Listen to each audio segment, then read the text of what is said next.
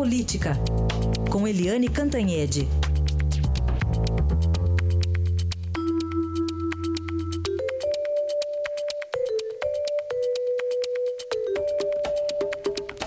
E começamos aqui a participação de hoje da Eliane Cantanhede com o dia que deve ser quente no Congresso, né, Eliane? Bom dia. Bom dia, Raíssen, ouvintes. Pois é, hoje é um grande teste para o governo, porque o governo está tentando manter nervos de aço, né, com essa confusão toda e tentando separar a pauta do país em dois. Uma é a pauta da Lava Jato. Né? e a outra é a pauta que eles chamam de país real, as reformas.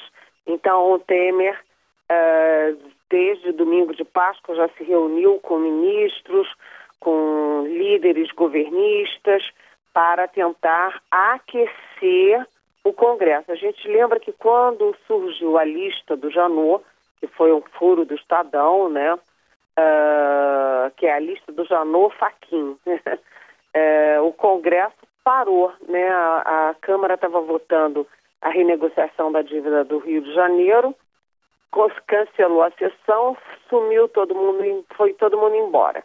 Né? E agora, hoje é o grande teste. Será que com essa lista, com esse impacto todo, essas investigações todas, será que o governo tem efetivamente condições de, primeiro, ter quórum Segundo, votar as reformas da Previdência, a reforma trabalhista e a própria renegociação do Rio de Janeiro.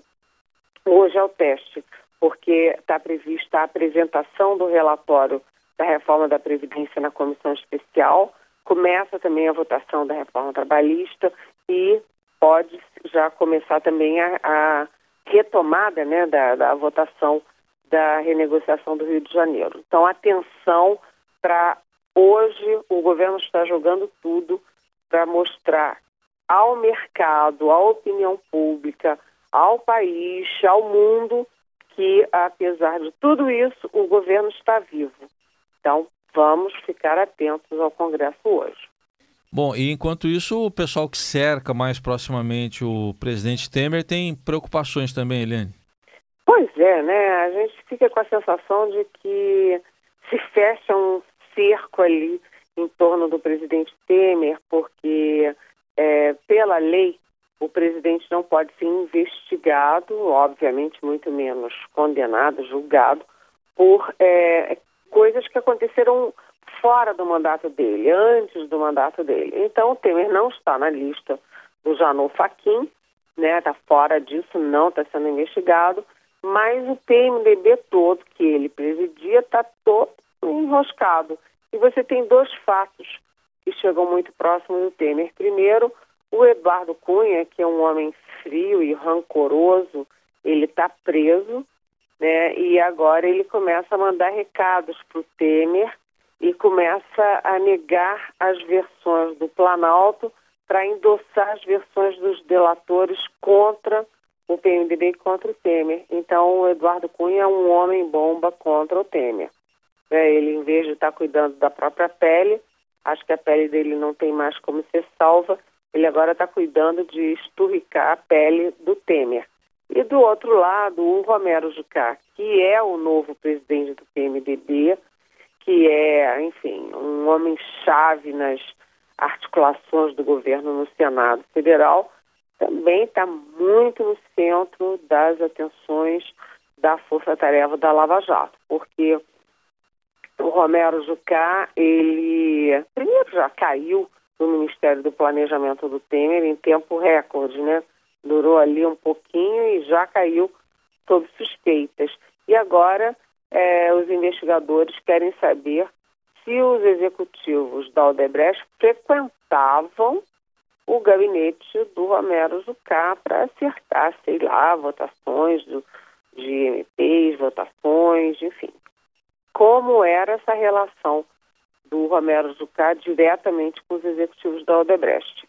Fala Romero Jucá, a gente pensa logo em Michel Temer. Então, momentos muito tensos e o governo nessa tentativa aí de manter nervos de aço e sangue frio para ultrapassar essa fase que eles acham mais é, tensa da, desse impacto todo né, da Lava Jato. Romero Jucá que chegou a chamar as delações de ficções premiadas, né?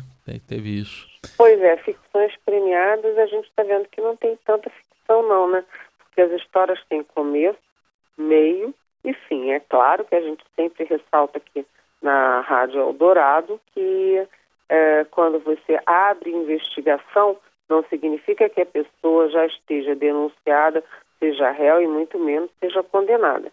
É um início de investigação, mas de qualquer jeito as histórias que estão surgindo nos vídeos das TVs, rádios, etc., são histórias com muita, vamos dizer assim, é, com muita, não, eu não diria credibilidade, mas elas parecem bastante críveis, né?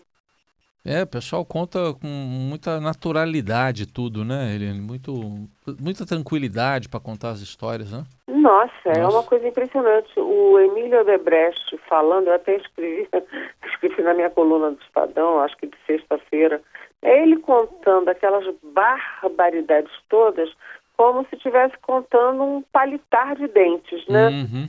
E os executivos falavam do Departamento de Operações Estruturadas, que era o departamento da propina, eles falavam daquilo como se fosse almoxarifado.